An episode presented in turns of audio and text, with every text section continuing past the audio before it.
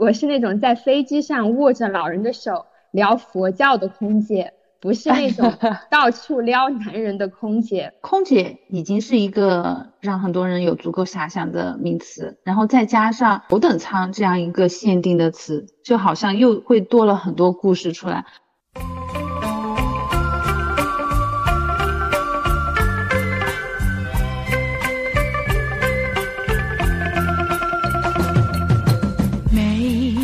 加咖啡，我只要喝一杯。想起了过去，又喝了第二。听众朋友们，大家好，欢迎收听聊这个可以吗？我是洗水洗木，本期和大家聊一聊，当头等舱空姐是一种怎样的人生体验。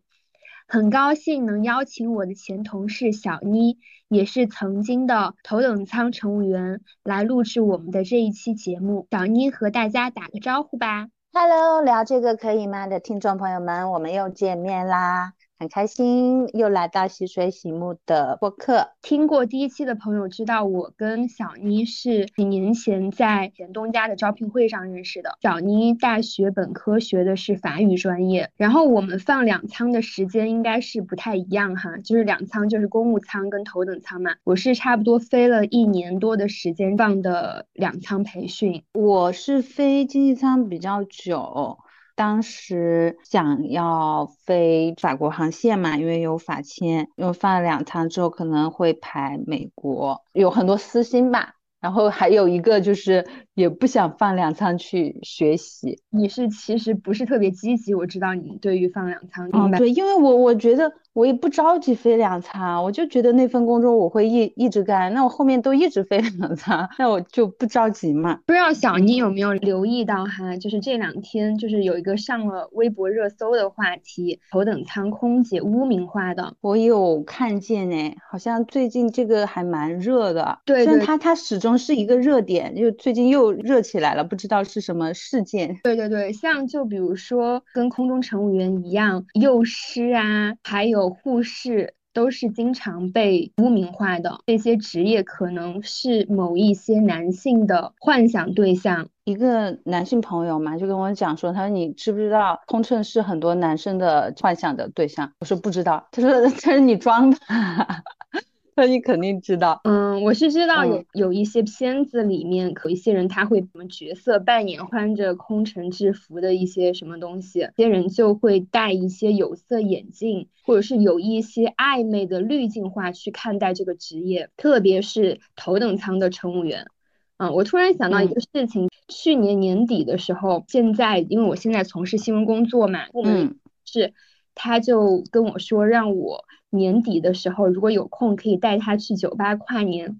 然后我当时就很纳闷，我就说：“哎，为什么你会想到我？”他说：“嗯，因为他之前没有去过酒吧，想去体验一下，就想让我带他去。”他说：“你看起来就是那种经常去娱乐场所的人。”我就很尴尬，我也觉得很好笑。他是善意的哈，没有那种他的意思，就说可能你是经常去那种场所。我说你对我的误会有点深了。面回来的时候，我就跟我好朋友聊天的时候就说到这个事情。他说他可能觉得你之前是当过空姐，然后还有可能你平时穿着的风格会不会比较御姐一点哈，就会觉得你会不会是那种玩的比较开的人。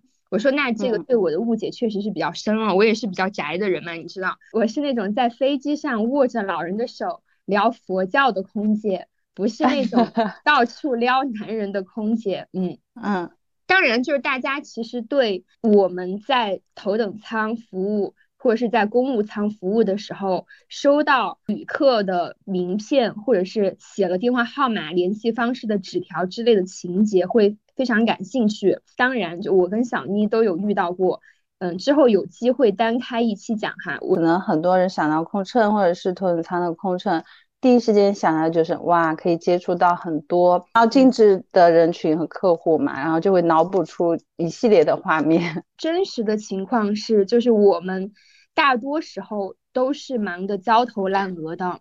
就是对呀，我喝杯水的功夫都没有，其实不太喜欢跟客人聊天。就有些时候客人愿意想多问你几句，其实我都不太想把这个话题继续。如果是飞国际航班值班期间，我们也是有很多事情要做的。然后就是做完了，我们轮到我们去休息的时候，你是想赶快去休息。就之前我遇到过，就比如说他在服务台就在跟你聊。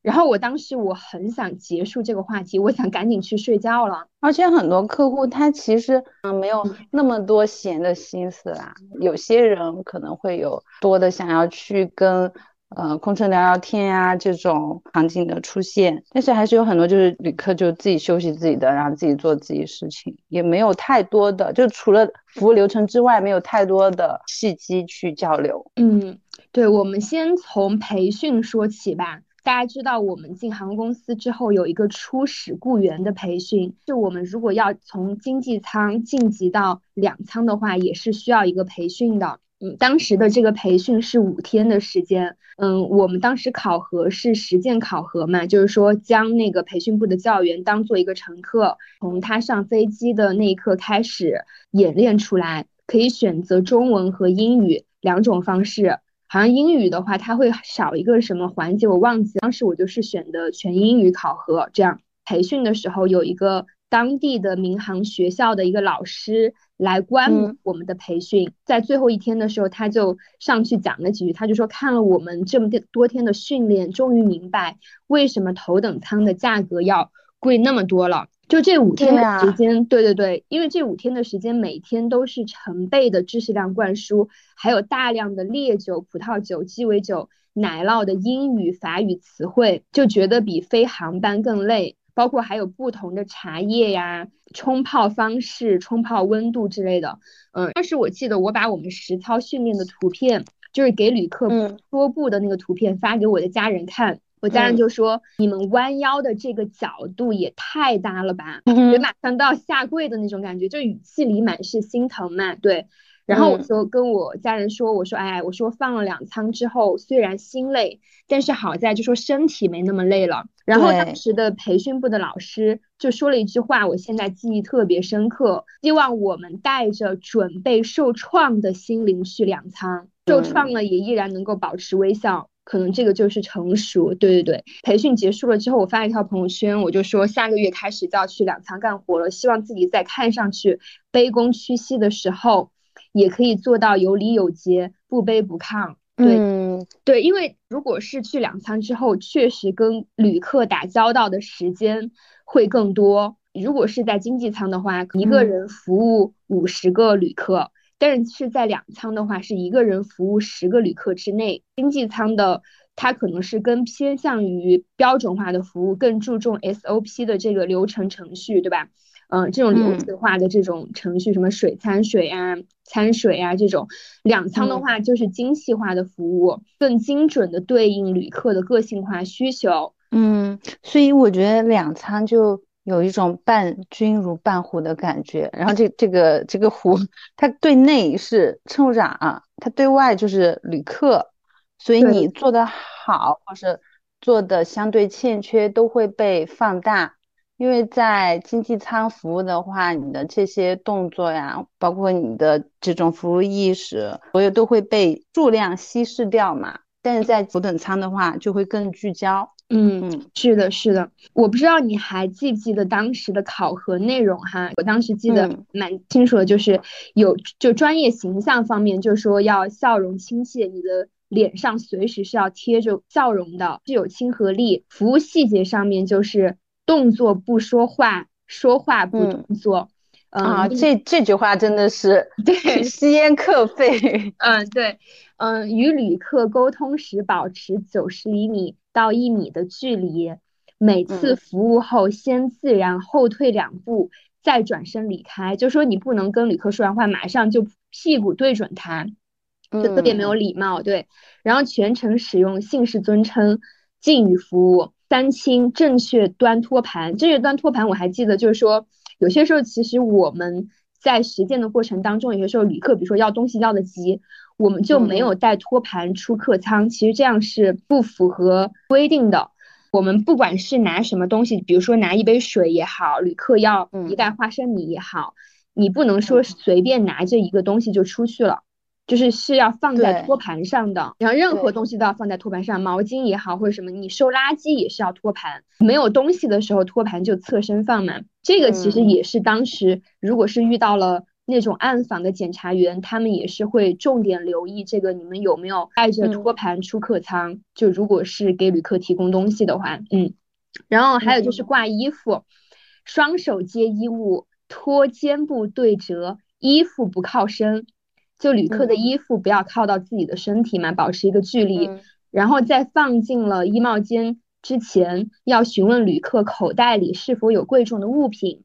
如果有嗯手机在里面，要确认已经开启飞行模式或已经关机。这些规定其实都是建立在前人的一个经验教训里面的。对对对，我觉得因为比如说像暗访为什么会特别关注有没有带托盘？经济舱是大托盘嘛，然后头等舱小托盘，是因为不管是在经济舱还是头等舱，很多乘务员确实会忘，因为大家会没有这个习惯，说我我送一样东西还要一定要带一个托盘嘛，尤其是忙起来的时候，嗯，对，是的，有一种误解，会以为好像坐头等舱我们就亲自帮旅客脱鞋，帮他穿拖鞋，是吧？我们倒不会，从来没有，除非是有一真的吗些他，其他人会这样误会吗？就误误会有我们啊有啊帮他们脱鞋吗？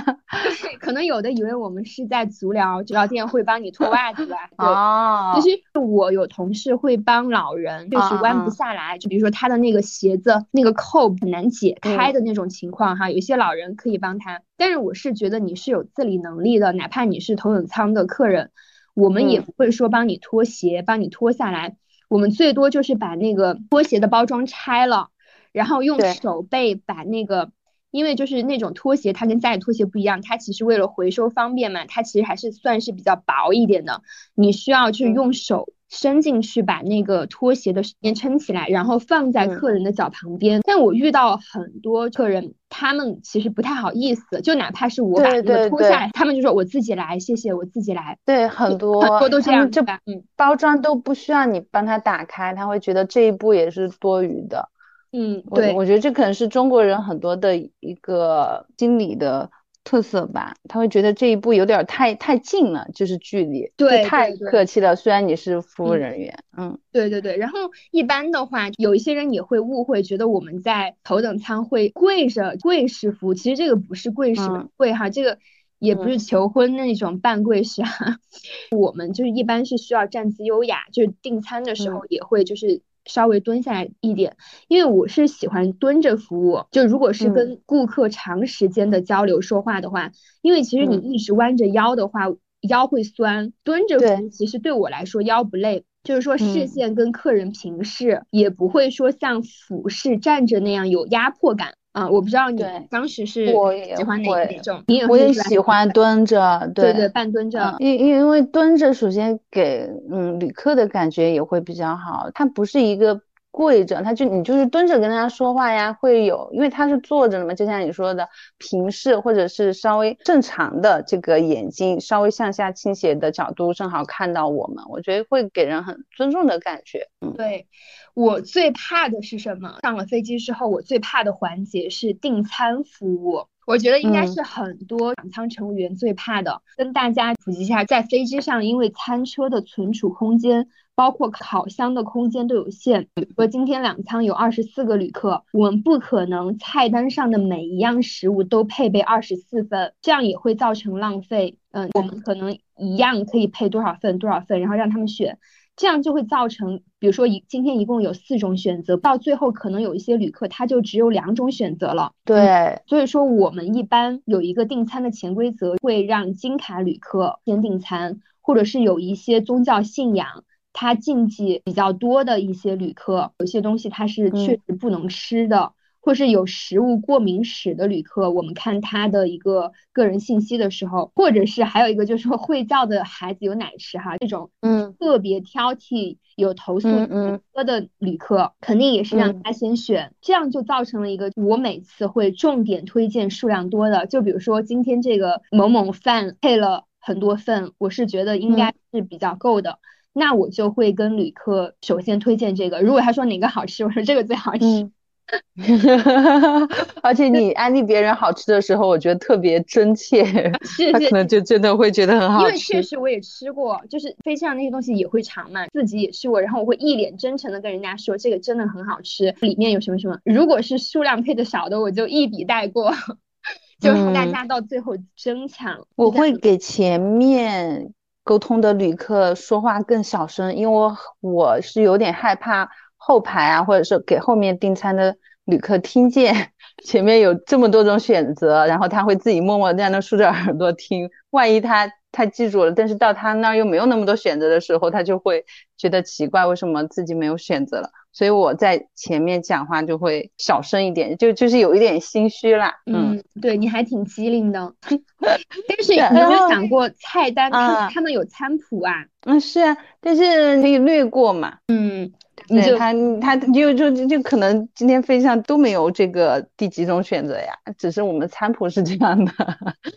也是，服务流程里面我们还会征询旅客的用餐时间，就说如果睡呃需不需要叫醒，这个非常重要，因为如果有一些嗯两舱旅客他是需要休息的，可能这个嗯在飞机上的时间对他来说休息时间非常重要，他可能下了飞机就有特别重要的事情要处理，有什么重要的会议，那如果这样的话，你把他叫醒了，其实是会打扰到他的睡眠。头等舱就是有一些正价的时候，来回乘十多二十万嘛人民币，嗯，他就是为了睡得好。其实你说他又不是为了吃东西。对对对，其实嗯很多的两舱旅客他并不是为了要吃你的东西、喝你的东西，他其实是需要一个躺平，不要像经嗯济舱的空间可那么狭窄这样的。就睡着了需不需要叫醒？然后如果是不需要叫醒的话，需不需要留餐？还有一个嗯重点，就在点餐的时候，也是我们老生常谈的一个关注点，就是说旅客有没有什么忌口。他有没有嗯什么过敏史？比如说有很多呃外国旅客，他可能对花生过敏。如果是在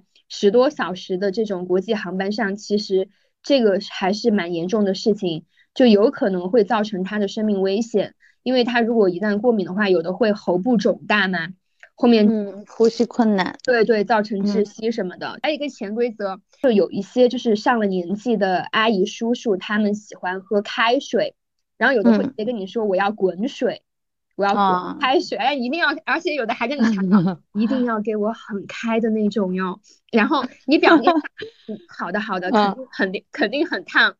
但嗯是绝对不可能给他加真的开水，一般我们都是就是我们培训也是三七比。三七比例，对，七分的嗯开水，三分的凉的矿泉水，要保证嗯出了客舱的时候不会烫伤，因为有时候还会有晴空颠簸，你是说不清楚的。如果是烫伤的话，嗯、我们也嗯。要保证它不会很严重。在平飞阶段，我们巡舱的时候，每次也会提醒，比如说有一些带着保温杯的嗯。旅客，让他把盖子盖紧，因为如果真的是被颠簸这种洒出来烫到，或者是他自己喝到烫到的话，可能他就会怪你嘛。所以说，这就像你刚才说的，就是前辈们的一些经验的总结。嗯，因为嗯就发生过这种事，就旅客他最后到头来他怪乘务员，所以说我们为了杜绝这种被投诉和责怪的风险，只有做这种常态化的规避。对，我记得之前在培训部的时候，一个教员就讲了一个案例，就说很多年前有一个糖尿病患者，他就是在飞机上，他好像是自己烫伤了还是怎么样，后嗯他起诉航空公司。当我也还听过。我自己亲身经历遇到过，就我有一次飞两舱的时候，当嗯时是在公务舱。在我的区域有一个阿姨，人还挺好的，一路上嗯比如说她也愿意，就是休息的时候找我聊聊天啊什么的。当时都快嗯落地了，应该是在落地安全检查之前的二十分钟，他就当时低头捡个东西，嗯他捡东西的时候，他的胳膊肘不小心碰倒了放在桌子上的他自己的保温杯，呀，然后就烫伤了脖子，然后突然大叫一声，当时。嗯就有一些睡觉的旅客都醒了，就赶嗯紧去看，后面马上带嗯他去洗手间，用冷水一直冲满流动的水冲。嗯但是其实我觉得飞机上的洗手间的那个冷水还不够，就那个温对度不够然后后面我的同事又帮我用那个冰桶接了一嗯点凉水，带到洗手间冲满。当时我就开了急救箱，拿了烫伤膏出来，马上就给他抹。抹了之后，他当时。他也说，他说哎呀，不怪你，不怪你，都是我自己什么什么。但是你知道，我们这些都是防患于未然，在飞机上就写好了事情经过，让他签字，证明是他自己不小心烫到了。我一开始也尽到提醒的义务，包括提醒他把盖子盖紧。嗯，对，其实就是怕有一些旅客他可能会在事后起诉航司。也是对自己的一种自我保护，嗯，是这样的。因为有的旅客可能当时他觉得没什么，事后他可能又心态有一些转变，他又会觉得说可能是就找各种理由嘛，乘务员没有提醒到位，或者是飞机上的措施不足以给他更多的保护，就会这样又又会去投诉。但但是其实作为这个旅客，比如说我就是不想投诉你们，但是又让他们去签这种字，我会觉得。我作为旅客的话，会觉得啊，你们有有这么小心吗？我都说了不会投诉你们，就感觉不被信任嘛。但但没有办法，这就是很多东西都必须是作为一种规则来执行。对我们按照培训标准来说的话，我们在订餐的时候，其实他他来的时候，在订餐之前，旅客入座的时候，其实就可以跟他预定，就比如说餐前饮料啊，他想喝什么，主动介绍。包括他想喝一些烈性的酒或者是鸡尾酒，然后在订餐服务当中，其实也是要求详细介绍餐食内容啊、烹饪方法呀，包括主动推荐餐中葡萄酒嘛。就其实这个的话，嗯，我觉得是因人而异，因为有一些旅客他其实很多是见多识广，而且对葡萄酒是非常有研究的。呃，你一来，如果你就跟他说啊，你是想喝一点，比如说。新世界的酒啊，还是旧世界的酒呀？嗯，你这个酒是哪个庄园的？它的主料的葡萄的种类是怎么样的？它的单宁怎么怎么样？其实你说多了，他会觉得你在他的面前是卖弄，会反感，因为人家比你懂多，对吧？人家也比你喝的多，嗯。所以说，我是觉得这个东西，其实我们在实践的时候，并不是说我们。完全要按这个方式操作。突然想起一个事情，就确实飞了两舱之后，我自己会做了很多饮料，除了就比如说教的那几款经典的鸡尾酒，呃，鲍波金汤力，然后 Mimosa 什么 Brandy Cola 什么的，我自己还会自制冰红茶。这个是培训也没教嘛，是一个外国旅客跟我说他想喝，我说我没做过，但是我可以帮你 试一试。当时帮他制那个冰红茶，就是用那个。红茶，飞机上的红茶，我先用开水把它泡出来，泡出来之后加冰块，让它冷却，冷却了之后，然后加飞机上的柠檬片，嗯，还有糖。加进去，你知道，就是其实飞机上那个玻璃杯，它的那个量不是很大。我弄好过，他当着我的面一口喝完，然后说谢谢你，再来一杯。他就这样谢谢你再来一杯，说了四五次，很有成就感，是不是？嗯，倒也不其实当时希望他觉得不要太好喝，不要再找我。嗯，还有一个真相，大家可能不太知道，就哪怕是我觉得有一些常旅客，头等舱的常旅客，他也不知道，其实我们在就是操作当中。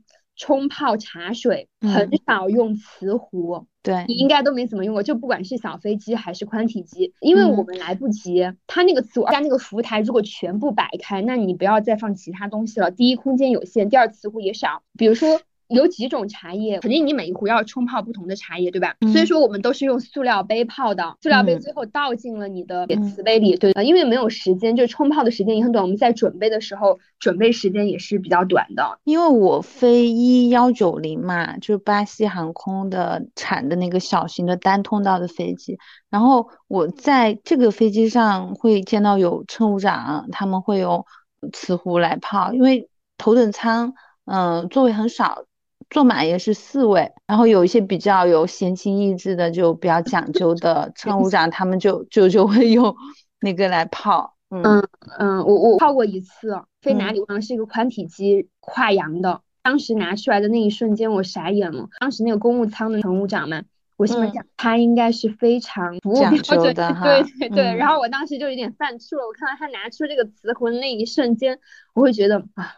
接下来的这些工作可能都要非常严格，完全按照培训的标准来吗？今天是要啊，就是遇到有些乘务长，他们就是会特别讲究，然后有时候我还挺佩服他们的，而且我觉得有时候他们是对旅客来讲究这些流程，有些是他自己的生活就很讲究，所以说他会觉得说不用这些，就用一些我们常用的方法来来替代标准的精确的流程，他就会不屑。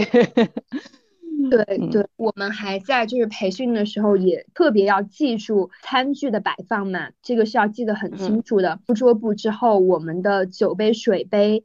刀叉、胡椒盐、黄油碟、五寸盘的摆放位置，头等舱跟公务舱铺桌布的这个区别是，头等舱是要把刀叉拿出来给顾客摆好，还有要上大的定位盘摆在中间，公务舱就不用，直接就是餐具包给客人，然后他自己拿出来嘛。呃，我还记得我当时第一次在头等舱的时候，是我第一次飞国际过夜，飞伦敦，当时我。班是学员嘛，不占号位，但是主任陈伟当时就是我那一班的师傅，就让我在前面帮忙，因为回程就是从伦敦飞国内的那个回程有两个头等舱的伦敦籍旅客。他就说是需要英语比较好一点，当时把我叫到前面去帮忙，我什么都不会摆。他说没事，我跟你说什么你做什么。感觉怎么样？当时我就觉得 这两个人买的票太不值了，让我跟他们服务，你知道吗？但是我的态度是好，服务不够，态度来凑，从头笑到尾嘛。确实我也是，当时也还蛮紧张。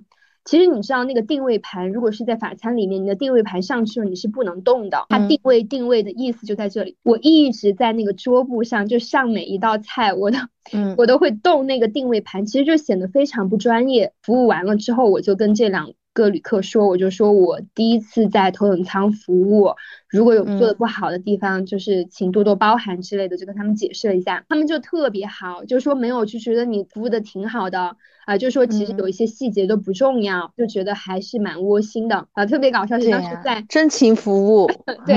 然后因为这个是波音七八七嘛，当时在头等舱前面的那个厨房休息的时候，就有一个飞行员出来喝水，在吃糕点什么的，我就把。头等舱余下的那个糕点给他吃，我说今天的那个旅客余下的，当时我们那一班是一起出去玩了的嘛，就是还是认识，他就跟我说，他就调侃，他说，哎呀，你还晋级的蛮快的哟，你去程还在经济舱，你回程你就在头等舱服务了。还是蛮搞笑的，想到这个事情。还有一个就是考核的要点，因为我觉得对于你来说，因为你是学法语专业的嘛，就很多酒类可能你就不需要怎么去记它的发音。考核的时候会让我们把法语叫出来。嗯，对。就比如说赤霞珠嘛，就你听一听我现在的发音还准不准确哈 g a b e r n e Sauvignon，还挺。挺挺法式的，是吧？然后，对对对，长相思，长相思，Sauvignon Blanc，嗯，Sauvignon Blanc。然后当时学习的时候就说拿酒的姿势要正确，呃，就是一只虎口掐住瓶颈部，一只手托着底部。在介绍的时候，酒标要对准客人们。对，就是现在现在这个季节也会影响到我自己。我觉得有时候自己还是有一点小变态，就我自己倒酒，我现在也会注意这一点。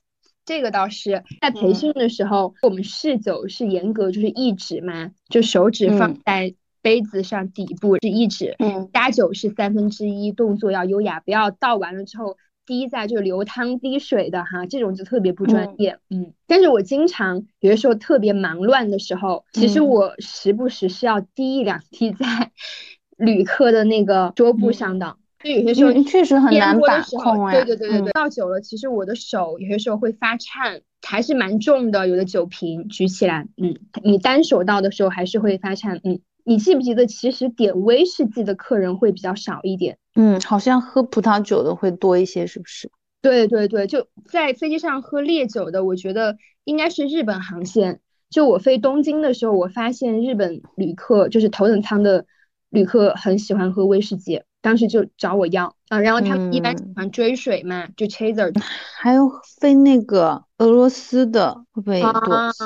嗯，喝烈酒的伏特加，嗯，我是特别喜欢喝餐后的那个甜酒，就是甜咪咪的那种贵腐酒。啊，我经常在飞机上，有些时候我会偷喝几口，就飞两趟之后，按我们的禁酒令来说，我们在执行航班任务前和执行航班任务的过程当中，你是都不应该喝酒的，包括在酒店的时候，你驻外期间也是不能喝酒的。但是当时培训部的教员，包括资深的乘务长，也建议我们要多尝多喝。我觉得他们说的非常有道理，就是说你自己都没喝过飞机上的酒，你自己都没有吃过。飞机上的东西，你怎么才能跟客人具体的描述这个东西的味道呢？就比如说，你说这一款苏格兰威士忌有一股什么泥泥煤味，就是那你都没有喝过，你知道泥煤味是怎么样的吗？嗯，我当时就觉得其实是非常有道理。然后包括我们在国外的五星级酒店的时候，有的时候我们也会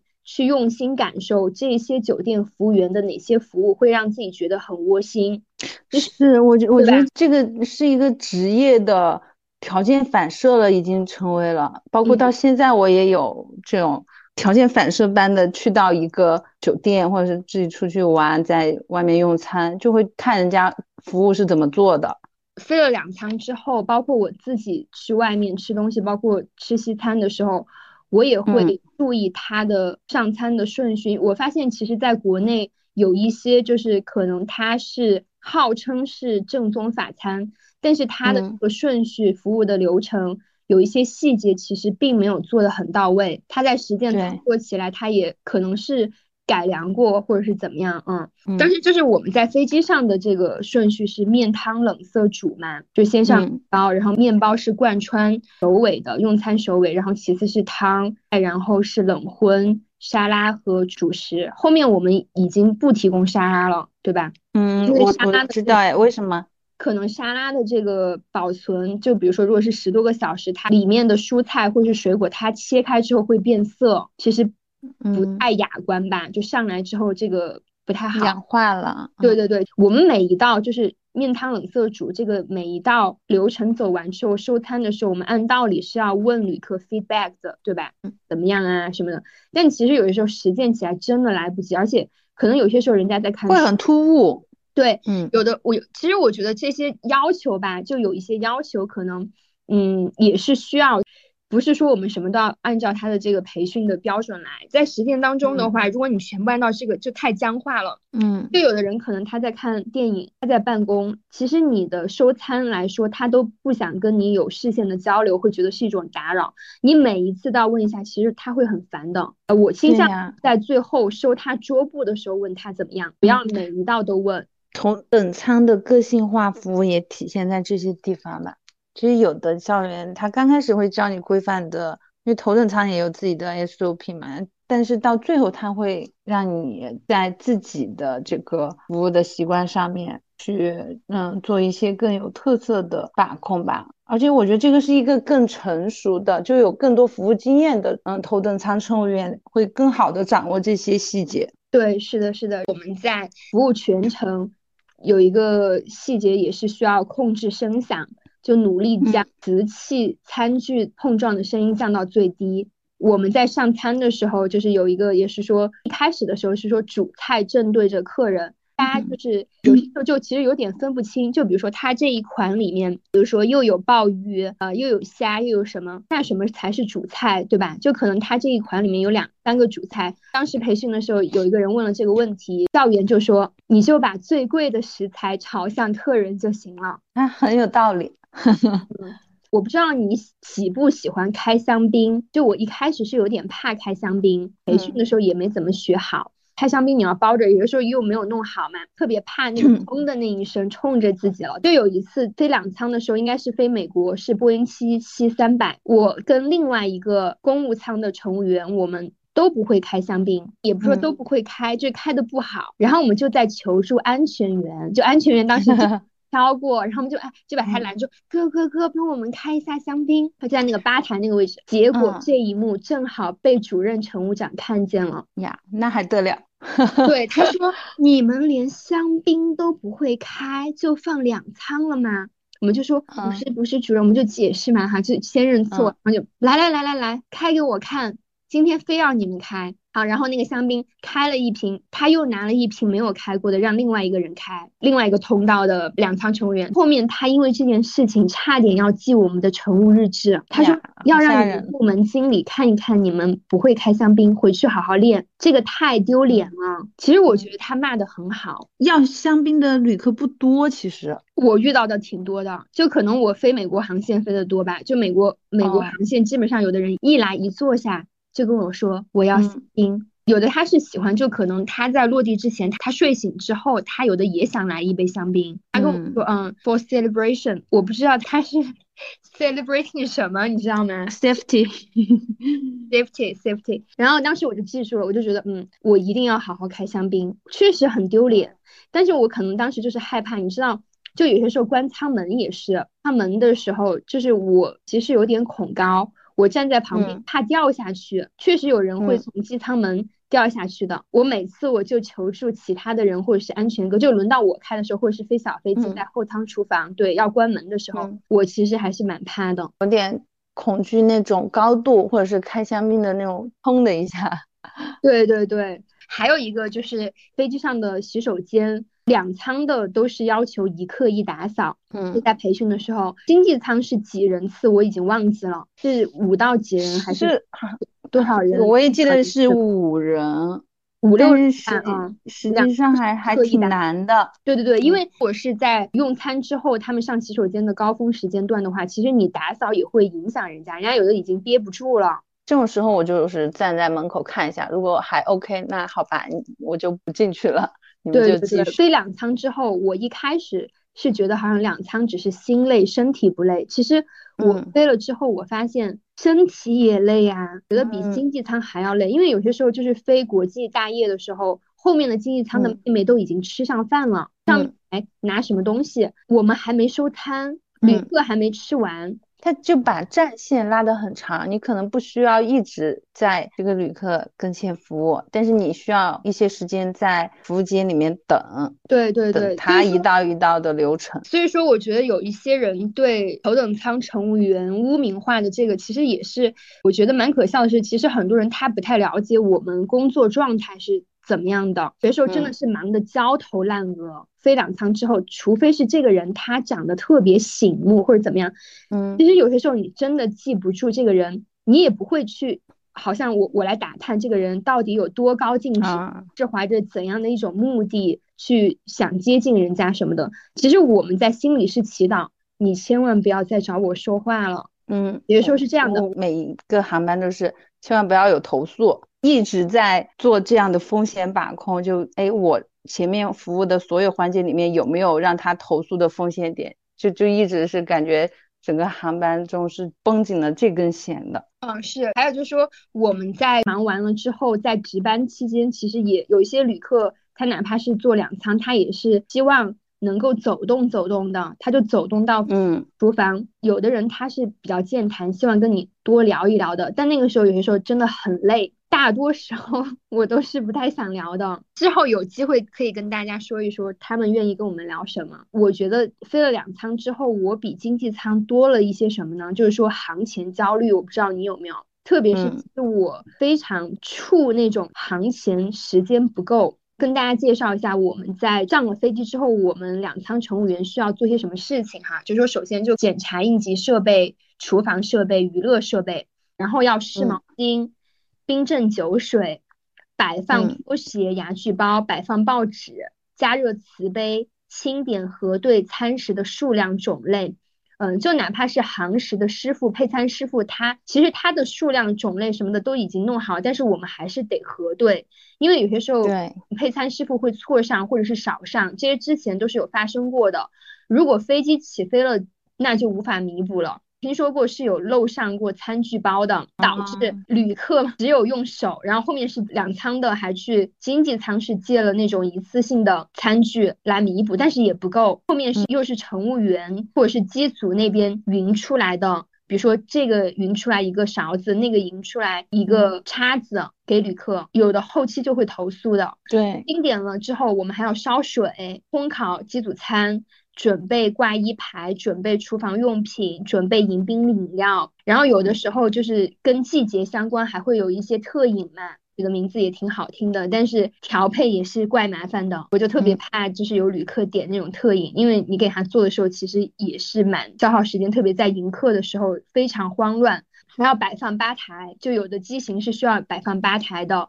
嗯，然后要清点耳机，摆放洗手间，还要准备托盘，就把托盘上面垫上防滑垫纸或者是那个桌布嘛，还要摆放洗手间。就有一些同事特别有闲情逸致，他会把那个洗手间的纸巾嗯折成蝴蝶结或者是花，我觉得你应该看到过。有有些人还会，如果是遇到那种航班会拍照。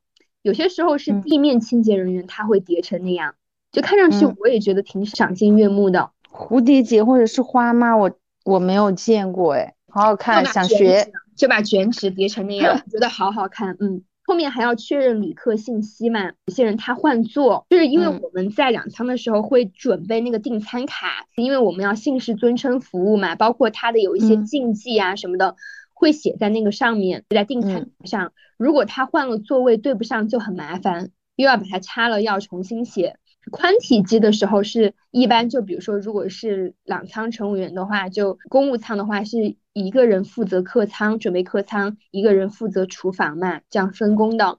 我喜欢就是把茶包就飞了两舱之后，我会把飞机上的茶包带回家里。嗯，我倒不是说要喝那个茶，我从来没有喝过，先不是说猜。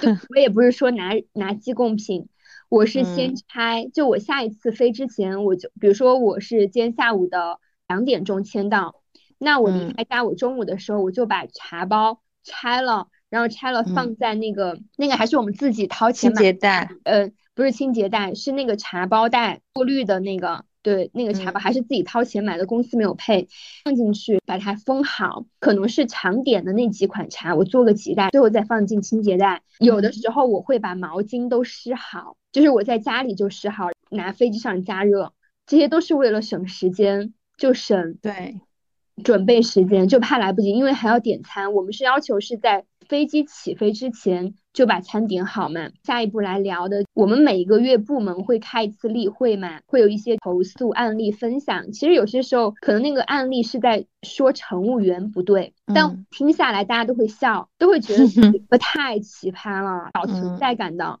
有的旅客写的投诉你也会看笑，我不知道你是不是有些时候你会觉得这个乘务员真的太惨了。嗯。当时在培训的时候有一个学习的话术，就是说不要顶嘴，不要犟，不要啊怼旅是。客，啊，就是说如果他说了任何问题，哪怕是他不对，我们嗯。首先就是认可、赞美，迅速致歉，认同对方，就是嗯，对，先生您说的很对，真的不好意思，嗯嗯，其实 他说的再怎么不对，你心里面嗯一万只草泥马在奔腾，嗯，你都要赞美他。是的，是先生，你是啊无无限的认同认可。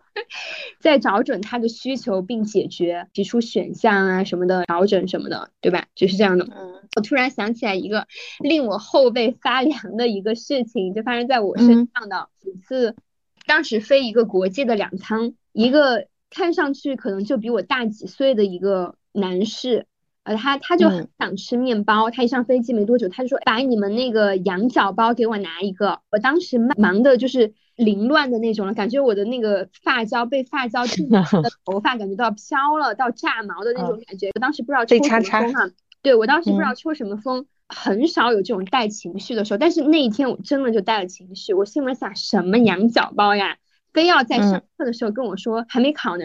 然后我就说，先生，您说的是牛角包吧？嗯然后他就盯了我一眼，说：“哎，就是这个意思，就是那个面包。”好，然后后面等 等了一会儿哈，我就单独考他那个羊角包，他说的，然后嗯把面包夹给他的时候，我就强调，我说：“先生，您要的牛角包来了。”没投诉。然后后面我觉得我其实还是挺情绪化的，当时不应该这个样子。一下确实两种叫法都是 OK 的，是，就是可颂包嘛，就是其实羊角都可以啊。然后嗯幸好没投诉我。是不是后背发凉？但是落地之后觉得想起来很后怕。对对对，然后我觉得飞两舱之后，对于人的观察其实更近也更细。有一些旅客可能他一上来之后，你跟他简单交谈两三句，你都能大概知道你后续的这个航程当中好不好相处了。就是我们嗯在培训的时候也鼓励我们一开始要有一个 small talk，就是破冰嗯问候一下怎么样啊之类的。在落地之前，也要求我们服务区的每一个客人都要反馈，就是问服务满不满意，要做到心嗯中有数。可能有一些客人他当时是憋着气，他没说。偷偷的后面打电话，但如果比如说他当时你你问他啊，先生今天对我们的服务满意吗？女士对我们服务满意吗？如果他不满意，他当时会告诉你的时候，什么东西就解决在飞机上，嗯，啊，这种是是比较好，有一些旅客他是从头到尾他都不吃的，就只喝水吃水果，我遇到过。嗯，也有，当然也有从头到尾不歇气一直在吃的，他不睡觉。我特别怕那种十多个小时他都不睡觉的。有一些旅客他就是餐餐不落，就是这种留学生会比较多。值班期间，他又要吃云吞，还给他热云吞呀什么的。然后吃完云吞，他看到我们有经济舱有方便面，他闻到了经济舱方便面的味道，我又去经济舱帮他拿。从头到尾不吃的和从头到尾都有吃的都有，但是这两种是比较少的。嗯，就是这种是极端嘛。嗯，飞两舱之后，我是喜欢飞头等。我会觉得头公务舒适一点，因为头等的人会少很多，就算是坐满也就四个人，前面乘务长会帮你什么的，嗯，然后那个时候我是老是被点中飞头等，虽然我的资历比起其他的可能两舱乘务员比较新，就那个时候进去之后，可能他看到有广播员资格，然后英语等级、服务之星会比较多一点，就会把你调到头等，然后那个时候经理面当时最。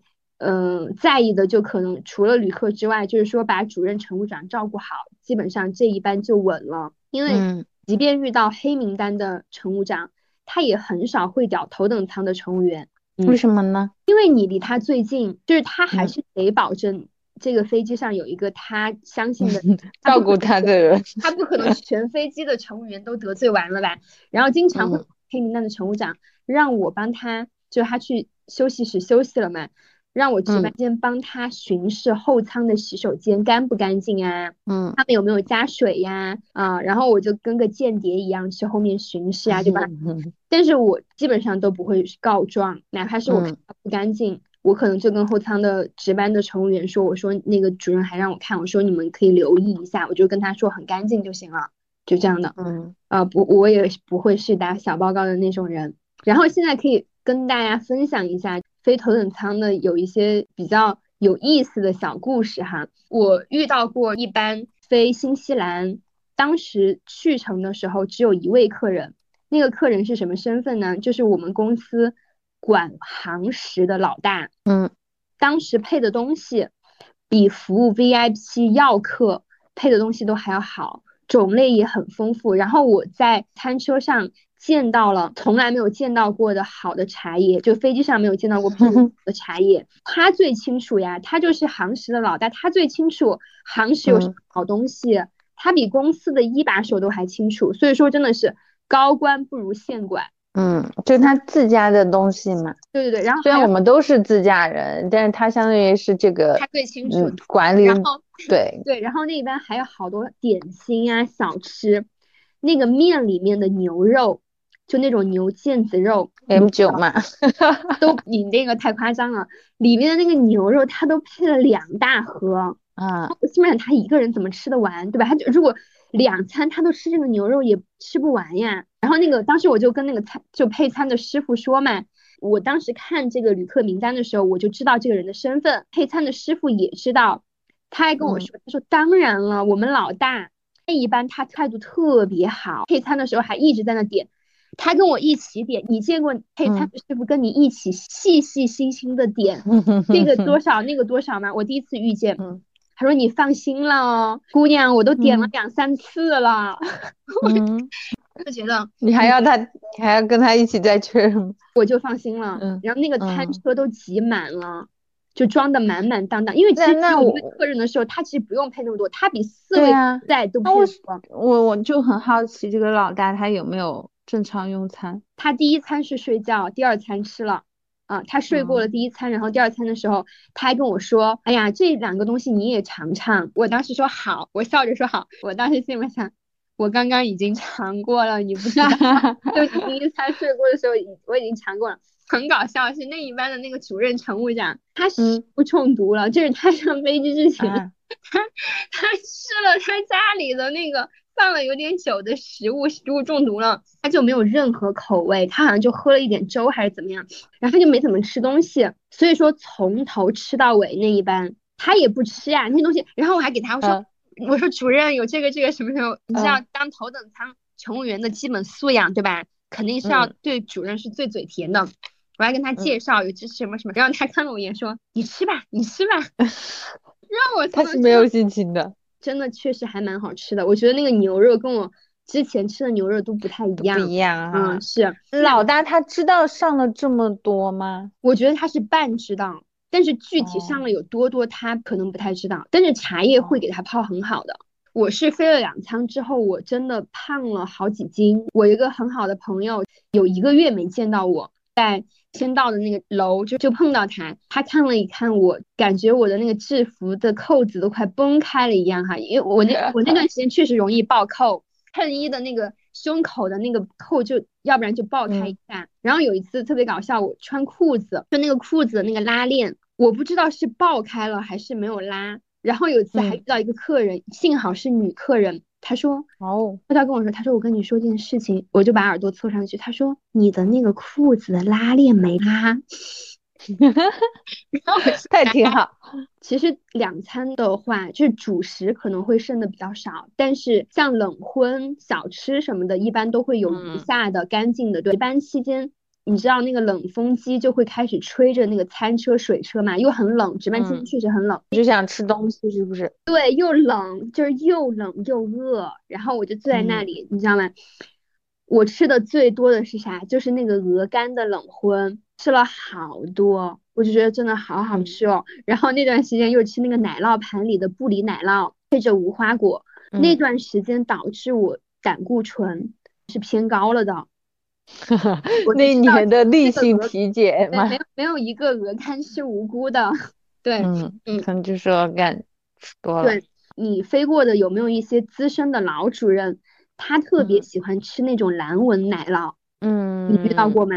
没有注嗯意到他们？我我遇到过，有有就是有一些啊有一些主任他会说，哎，那个蓝纹奶酪给我留着，我要吃。就是他在飞机上，他可能饭也吃的比较少，他就很喜欢吃蓝纹奶酪，因为那嗯款奶酪很臭，就不是对，我我我是很受不了那个味道。对，有安全员就开玩笑说，哎呀，人老了，味蕾就没那么敏感了。就要嗯吃点刺激的。我当时就觉得这个人还是蛮过分哈。主任资深乘务长也是五十岁之前呀，四十多岁呀，最多，人家嗯也没那么老吧，不至于说味蕾都没那么敏感了。就我是记得有一个地方配的红烧肉特别好吃，哪个地方？旅客餐哈，旅客餐头等舱配的嗯。呃红烧肉，就有一次我吃了嘛，也是旅客余下的那种开的，嗯。我当时觉得太好吃了，后面我都忘记了，好像是山东还是哪个地方，哦，应该是嗯。杭州那边吧，我忘记了。那个红烧嗯。肉它里面又又有点辣，有一次有旅客点中了这个红烧肉哈，我当嗯。时心里面想，完了，今天我是吃不上这个红烧肉了。太可爱然后后面那个旅客，我就看他口音就有点嗯。江浙的那种口音嘛，哈，当时我灵机一动，我说我说这里面有点辣，这个红烧肉嗯有点辣哟，他 说啊辣呀，我不能吃辣。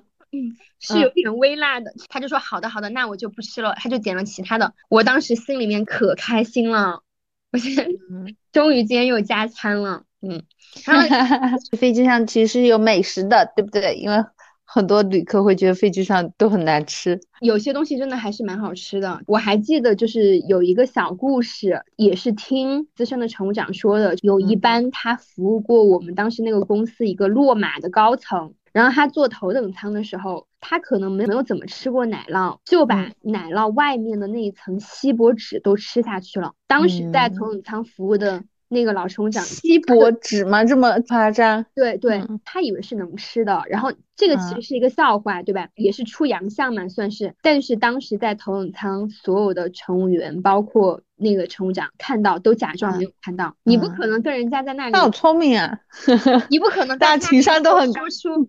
我觉得有那种如果不够情商的会上去说的啊，你你怎么吃这个？如果是我，我都保不准我当时会不会去说，因为我会觉得这个东西吃下去会不会出事，对呀、我会去制止的。嗯，然后收盘子的时候，那个锡箔纸根本就没有。然后就传为佳话。对，是的，是。我不知道你在飞机上你自己烫伤过自己没有？有啊，经常被烫红，倒没有到伤吧，就是烫红可能隔好一段时间才能恢复，而且还经常就膝盖啊或身上被碰纸。对对，青一紫块一嗯块儿的，对对对。我在经济舱好像没有被烫伤过，就我飞两舱之后，就有一次还是飞头等，嗯、是纽约回程的时候，我那一次非常严重，是二级烫伤了。为什么呀？当时是我在头等舱，其实那一班我我也是飞得很轻松，在头等，而且头等只有一位客人。回程的时候，然后心情也是很开心的嘛，因为回程了会休息嘛。嗯，我当时是那个旅客，他醒了之后，他就说他想吃碗面。我从烤箱里面拿面汤出来装到碗里面的时候，那个装面汤的那个盒子就软了。嗯，知道也是还是他的。其实当时手上也是戴着隔热手套的，但是我并没有戴那一层塑料手套，我只戴了隔热手套。我戴着手套去扶的时候，就那个汤一软，我肯定怕它流出来，因为流如果流在那个桌子上的话，它吃什么呢？它没有汤了。我就去扶，去扶的时候，汤就从那个就盒子边缘流出来，不小心就钻到了我的手套里面，特别烫。其实当时已经痛的不行了，十指连心的疼。但是我当时我是。怕这个旅客等急了饿，我就先去送餐。就你上还得摆盘什么的，我先送餐还铺桌布，弄由此可见，对，宁愿自己烫着也不要人家饿着，对吧？嗯，我就我就先服务好他了之后，我就赶紧冲到那个厨房旁边，就开始用流水冲，冲了差不多三分钟。就起水泡了，就其实是一直是疼的，因为当时没有及时处理嘛。这个起了水泡怎么办？当时那个安全员就上来跟我聊天，他就看到我烫伤了，他就说你咋办？你要不要开一个急救箱？我说主任乘务长去休息了，我自己也不敢打开，对吧？我说我肯定得让他知道。他说那我帮你去叫主任。我说我不敢，我等会儿把他打扰，打扰他睡眠了。然后刚好机长出来上洗手间了。过来加水，他就看到我手被烫伤，我们一直在聊嘛，嗯，然后安全哥也挺好，安全哥就说，你看他自己都不愿意去开，不想去打扰主任，机长人很好，机长说，哎呀，我决定了，你把它打开，不用问主任，问我就行了，开开开，你赶紧开。他说平时你们那么宝贝旅客的，嗯，现在自己受伤了还忍着，那么不爱惜自己，哎，听着有点心酸呢，很心酸。当时就开了，然后开了之后，主任起床了之后，我还跟主任赔不是，我就说主任不好意思，我不小心烫伤了。然后当时机长出来把急救箱开了，我说给你添麻烦了。就因为我们在航班上，如果打开应急医疗箱或者是打开急救箱，都是需要填单子的嘛。其实我会觉得这个要跟大家科普一下。对对对，我就觉得会给他添麻烦了。真的很怕添麻烦，就很怕给别人添麻烦，特别是你说的，怕给旅客添麻烦，怕给嗯同事添麻烦，怕给领导添麻烦，就是各种烫着了都会觉得各种怕，就烫到了先要跟别人说对不起，我开了急救箱。我现在跳出了当时的那个工作环境，我现在来看，我是觉得还是有点荒诞。主任人也挺好，但是我是觉得在那个环境之下，我知道是你的性格，你也会说不好意思。我开了急救箱，对，因为这份工作就是不需，就希望任何工作都是不要出任何环节都不要有有不常态不对的东西出来。嗯，然后后面我经过这个把自己烫伤的事情之后，我就自己买了金万红，备在了自己的包里。以后我把自己烫伤了，或是旅客烫伤了，好的，我这儿就有金万红。但是就说我其他的同事建议我，我的金万红就给我自己用，哪怕是旅客自己烫伤，还是要走流程开急救箱。万一他说你买的药有问题呢？是是是，嗯，还有真的是乘务员大家都会对。然后当时在就是两舱的时候，就包括有一些旅客他可能来例假。没有带卫生巾，其实有些时候我也会发出，我到底给不给他？但是我我后来我的结果是我还是给他了，我就说哦，我这有，嗯，但是这个风险很小，嗯嗯，但是其实还是有风险，就你的卫生巾里面，万一比如说有一些有香气的，他接触到了皮肤，他会不会过敏？会不会怪你？然后包括你自己的，比如说有些人问你有没有什么糖，但是他是需要一些口气清新的糖。但是比如说飞机上它只有下降糖果，并没有那种很好吃的糖。但是我们乘务员有的他会买一些很好吃的糖，他就挺热心的给人家分享。但是我们在培训的时候也说，你不要热心的分享，他吃了你的糖，万一出问题了呢？嗯，因为你的这个东西是没有经过航空公司检验报备的，这个东西不是在配餐的单子里面的，所以说我觉得自己需要小心。对。是给旅客吃任何东西都必须是出于嗯公司的，对，就有点担惊受怕。还有大家喜欢听的内容哈，头等舱的旅客就接触的旅客有哪些？就我这边可以挑几个有意思的来说。就我之前遇到过非美国吧，模糊一下城市，一个女士阿姨，当时应该是我妈妈那一辈年纪的。她是去参加儿子的毕业典礼，来回程交谈当中，因为我们其实空乘对于旅客他买这个票多少钱，其实我们都是不知道的，我们也不会去关心他机票的这个浮动，因为我们飞很多条线，我们也不太清楚淡季又是多少钱，旺季又是多少钱，或者怎么样，你是。正价买多少钱？但是当时交谈之中，我们知道他来回程是十多万，嗯，他买的是头等舱，他也不怎么吃东西，他为了躺平睡一觉。但是这个人他很低调，当时没有太留意，是主任乘务长就说：“你看他背的包。”他让我去看他背的包的时候，我以为是爱马仕的买不到的款式，或者是怎么样哈，结果就是 Coach 的包。嗯嗯嗯，我是觉得其实还是挺低调，就很多人他的消费习惯不在这里。就那你说他来回程十多万就是为了睡觉，就每个人可能消费习惯不一样吧，就可能有一些人说先敬衣裳后敬人，就是从你的这个穿着来看你这个人，嗯怎么样？其实两舱的很多人，就我们见到的有一些旅客是非常低调，你真的看不出来，他有很多经济舱的人穿的都会比两舱的人穿的更浮夸，或者是 logo 啊那些更多一点，嗯，真的是这样的，对，是。同事遇到过，就是有飞洛杉矶，基本上可能两三个月飞一趟，为了去比弗利山庄那一边有一个理发店去做头发，然后那一家店是给很多好莱坞明星都做过的。当时我就觉得，确实哈，飞机的这个头等对他们来说就是一个交通工具而已嘛。呃，两舱遇到的高净值的人群确实会很多，然后我也会感叹，特别是有些时候飞澳洲的时候，经济舱都有空位的情况下，头等舱全满，就两舱全满。时常我们当时也会感叹，就说啊，其实国内的有钱人还是挺多的。是的，他的门票确实也是一个门槛呀。是，我也遇到过小三的哈。怎么知道这个人是小三呢？因为我们其实空乘是可以看到旅客的个人信息，就包括住址呀、姓名、职业、星座、偏好，就比如说他喜欢靠窗、不吃贝类、不吃辣之类的，嗯，这些我们都是能看到。一般而言，我们是没有这个心思，或是也没有这个闲情逸致去查你、百度你。这确实那一般，就是这两个人很奇葩，就他们也是头等，而且头等只有他们两个人。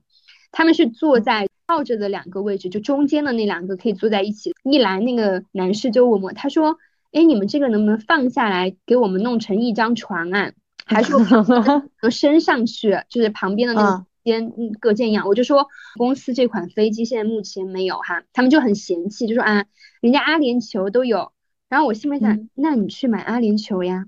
我心里当时是这样想的。旁边的那个女士。那个年龄会比他小一轮，一轮我都说保守了，嗯，是一两轮吧。他们的那些相处的，因为我们其实确实还是在两舱待很久，也是见到了很多人。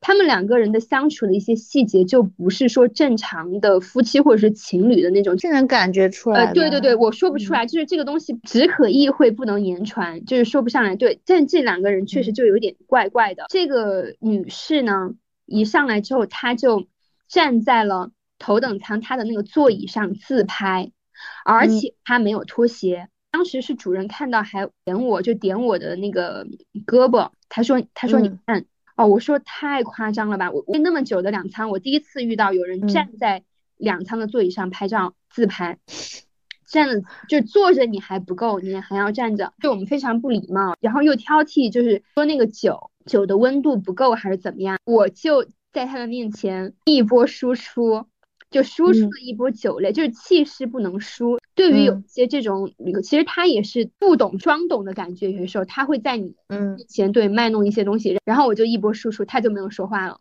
还是记得服服帖帖，可能也是没有服服帖帖。还有一个现象是，这个女士一旦听到乘务员，她就靠在这个男人身上非常黏，就像得了软骨病一样，就是就是深层次的厌女情节。我当时心里面想，你放心，你的男人我们看不上。然后后面我们查资料是查这个男人他在当地应该是一家上市公司的高层，就是他还有新闻报道，然后他也是有家室的。新闻报道里面就是他还有妻子的合照，就有一个新闻里面，这个妻子就明显不是这个女士。查这个都是我后面我是下了飞机查他，我在飞机上倒也没查，因为那架飞机上也没有 WiFi。主任。乘务长当时还跟我说：“他说你不要对他们那么用心。嗯然后他们擤了的鼻涕呀、还有包括就是擦了嘴巴的纸，他说你不要嗯直接用手去碰哟。我说啊，我说为啥呀？他说太脏了。他说你拿毛嗯巾夹去夹。他说我就看不惯，然后他一直就在这里说，就很义愤填膺。我不评价这种私的嗯东西，呃，你们两个我一般服务的时候也不会去管，对嗯，但是我我的意思就是说，嗯你们私德这个东西，但是不要欺负欺负打个引号，不要在嗯乘务员的身上找存在感。其实那个男的对我们也是有点吆三喝四的感觉，哦，嗯，就比如说明白确实有点事情很多，而且非常没有，他不会跟你说谢谢，会觉得他是应该的，然后他会觉得他机票买贵了，还没有阿联酋的这个硬件设施好。主要是不能合成一张床了。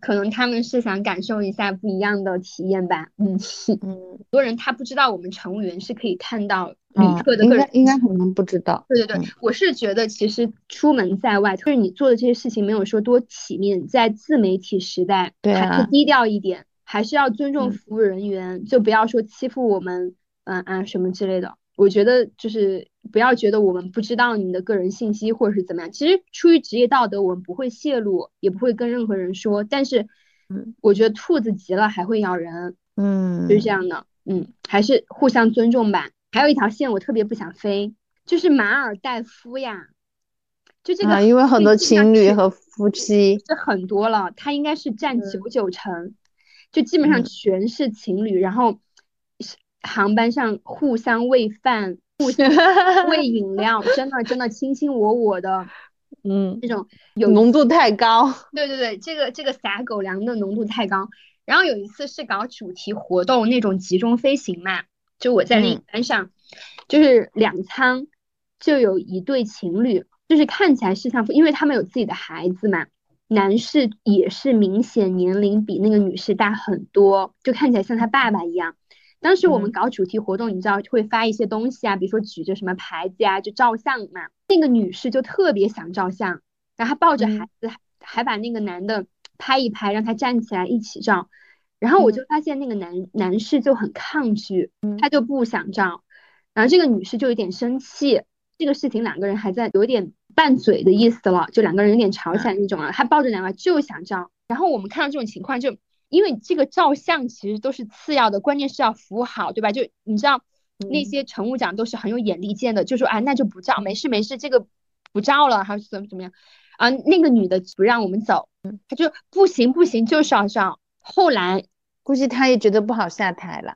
对，然后后来那个区域服务的同事跟我说，他说据他观察，这个嗯女士应该是他的情妇 啊，就说男的是怕照片被爆出来。嗯，嗯，是这样的，就是我我觉得这样就情有可原。就后面照了，但是这张照片也没有放在公众平台上，也没放出来。出于这个考，之前就是有的时候我还会遇到一些常旅客，就飞两舱的时候，嗯就比如说上一上一周我飞美国的时候，比如说旧金山我遇到了他，我下个星期嗯飞悉尼，我发现这个人怎么那么眼熟啊？哎，我说先生，你上个星期是不是飞了旧金山啊？他说。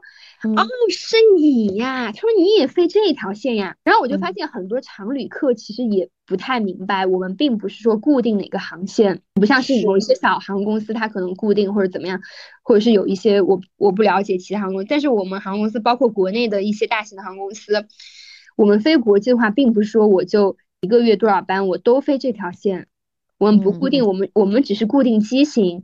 这个机型要去到哪些地方，我们就可以去哪些地方。对，它是随机随机排班。嗯嗯，我是觉得飞了两舱之后，老人员是有增无减。老人员吗？哦，你说对和老是两舱的，对对年纪大一些的旅客。对对对，头等嗯舱和公务舱的老年人，就有的他是一个人，就子女很孝顺嘛，让他们不要受累，也给他们买好的舱位，可以好嗯好休息。然后像有一些，比如说七八十岁的老年人，我得知他一个人坐飞机，有的时候就还蛮照顾他的嘛。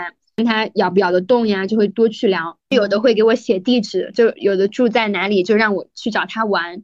有的会给我嗯推荐保健品。有一个老奶奶，她推荐保健品还特别有效，然后我后来还给我外婆也买了。嗯对关节很好的一种药。后面有的还给我聊佛教呀，要把那个光碟送给我。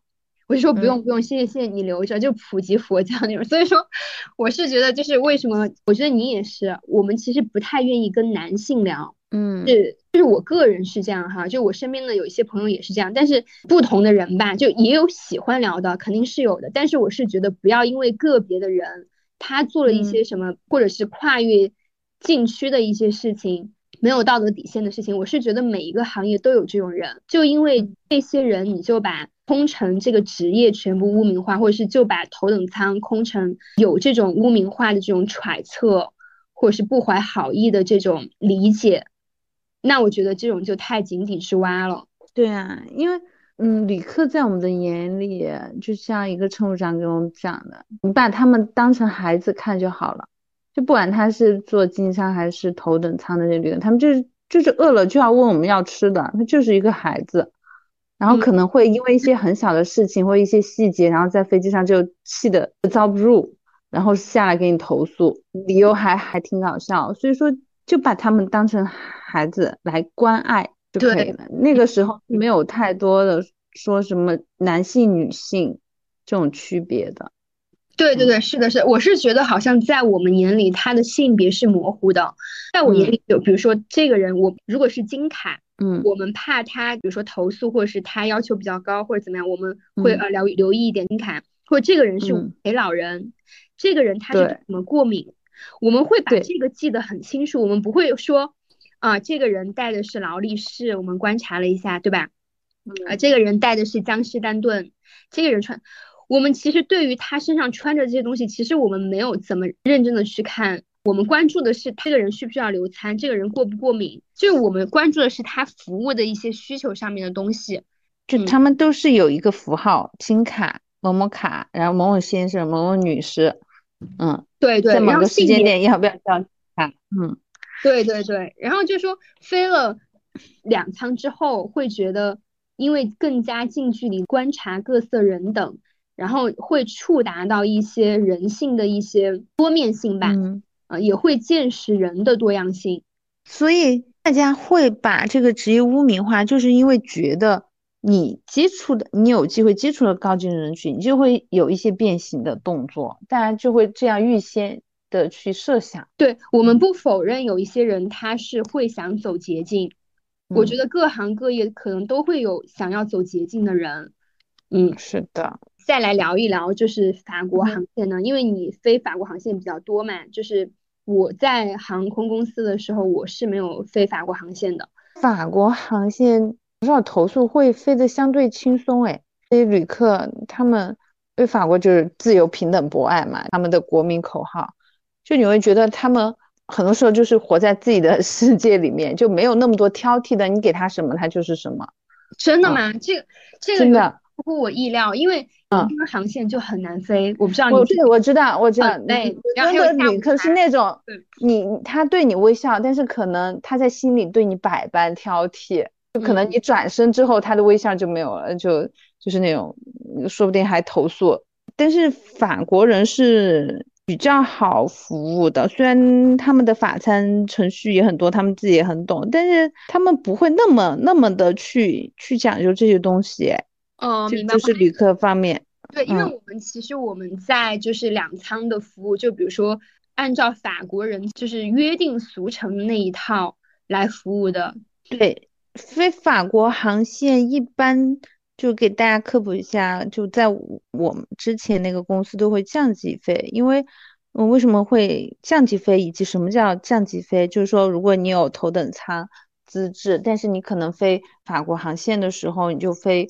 经济舱、非普通舱，为什么呢？因为还有很多比你资历更老的前辈在你的同一个这个航班上，在同一个组里面，那么你的号位就会比他低，你就是小号位，所以一般大家都都会降级飞，嗯，包括很多乘务长，有乘务长资质的人，他可能都会降为这个普通舱的乘务员来飞。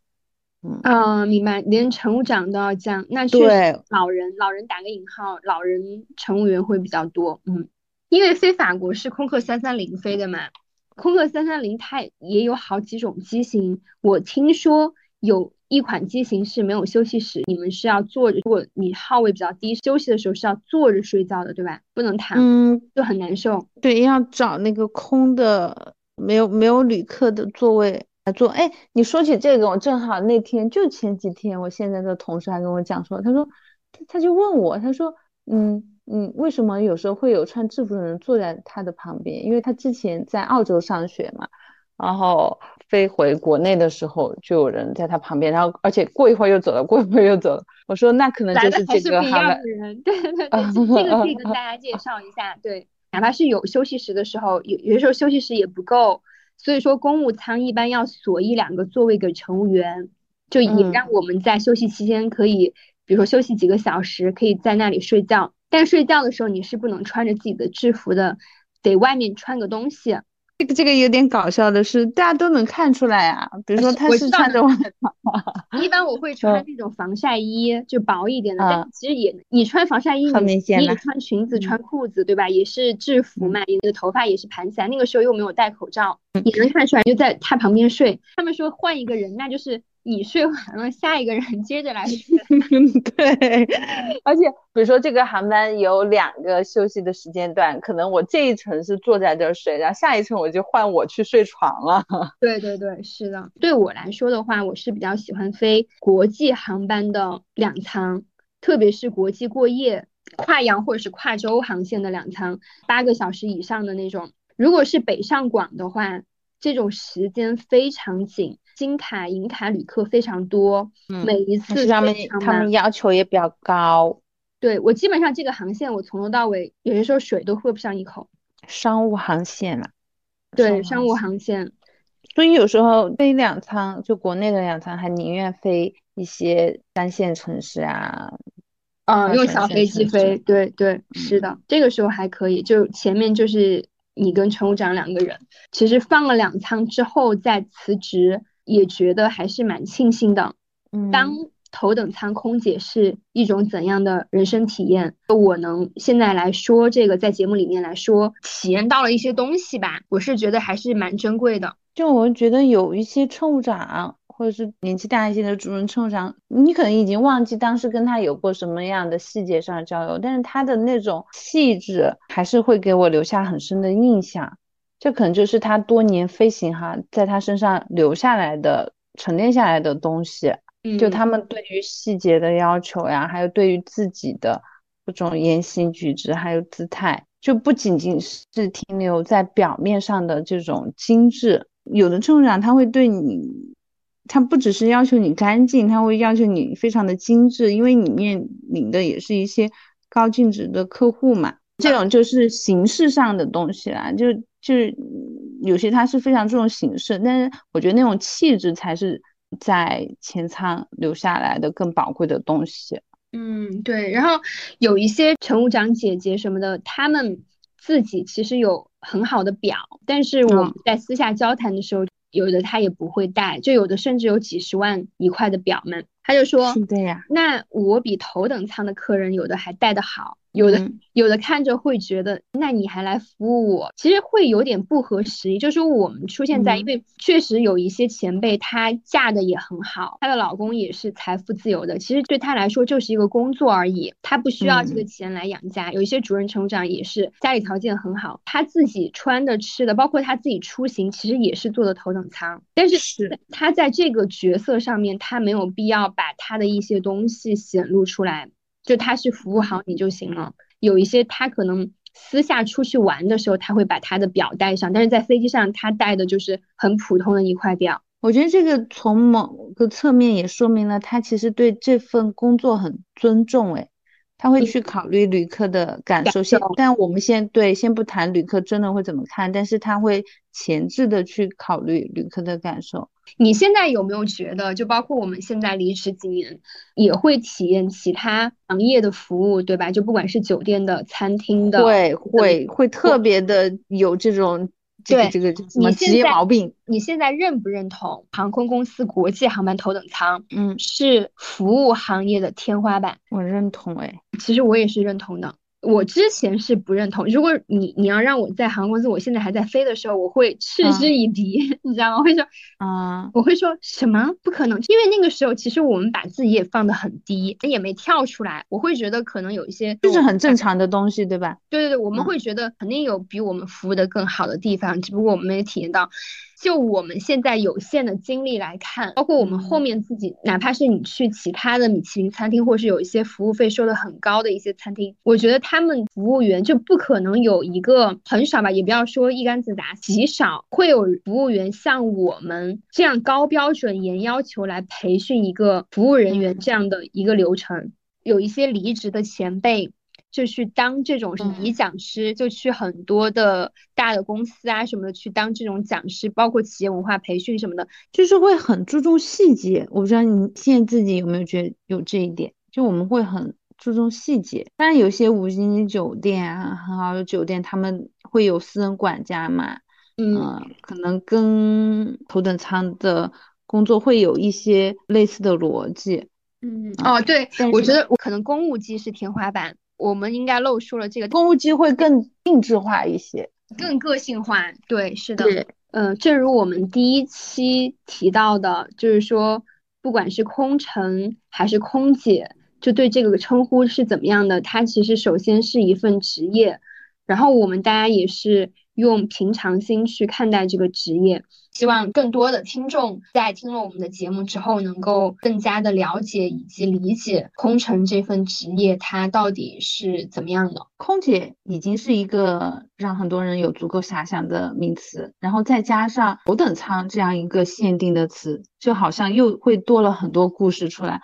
所以说，嗯，我们的分享也是希望，嗯，让更多的听众能够了解到真实的一部分内容。它不那么完全，但它一定是，呃，溪水洗木跟小妮两个人他们在这样一个有限的飞行职业生涯中相对完整的一个分享。对对对，小妮总结的很到位。头等舱空姐这个标签的话，其实承载了一些少量的污名化的成分，但是很多人把这个放大了，以一种戏谑的心态来议论。呃，我最后还想加一点的是，其实自己飞出来了之后，包括你跟身边同龄人呀、同性朋友会有一个了解之后，会发现空乘他的生活其实是更简单的，很多时候就是三点一线，对就飞行，嗯嗯，签到的地方，然后住宿的地方，吃饭的地方，所以说我们的社会活动。其实是比其他行业的人还会简单单一。如果你自己不是一个特别喜欢 social 的人的话，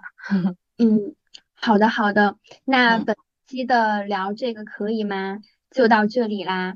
嗯，希望以后有机会能跟大家再聊一聊，嗯，我们在头等舱遇到的收到名片或者纸条之类的小故事。嗯，好的，那就期待下次的见面啦。嗯，大家拜拜，小妮跟大家说个拜拜吧。嗯，好大家拜拜。I'll do anything you ask me to. And if you want another kind of love, I'll wear a mask for you. If you want a partner, take my hand. Or if you want to strike me down in anger, here I stand. I'm your man. If you want a boxer, I will step into the ring for you. If you want a doctor, yeah, I'll, I'll uncover every inch of you. If you want a driver, climb inside. Or if you want to take me for a ride, well, you know you. I'm your man. Now the moon's too bright, the chain's too tight, the beast just cannot sleep.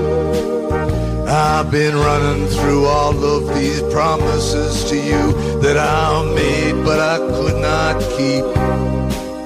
Ah, but a man never got a woman back, not by begging on knees, or I'd crawl to you, baby, and I'd fall at your feet. And I'd howl at your beauty like a beast in heat. And I'd tear at your heart, and I'd clod your sheet. I'd say, please, help me, old man.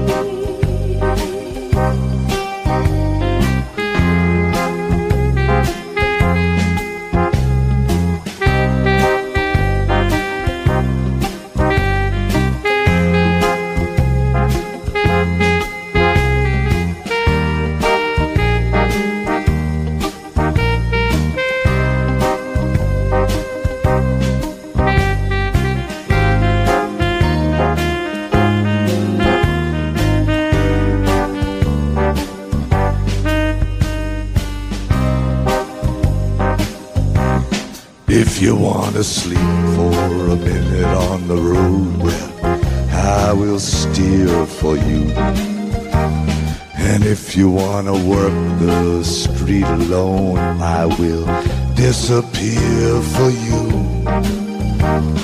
If you want a father for your child, or only wanna walk with me for just a little while across the sand. I'm your man. Yeah, the moon's too bright, the chain's too tight, the beast can't get to sleep. I've been running through all of these promises to you that I made and I could not keep. Ah, but a man never got his woman back, not by begging on his knees.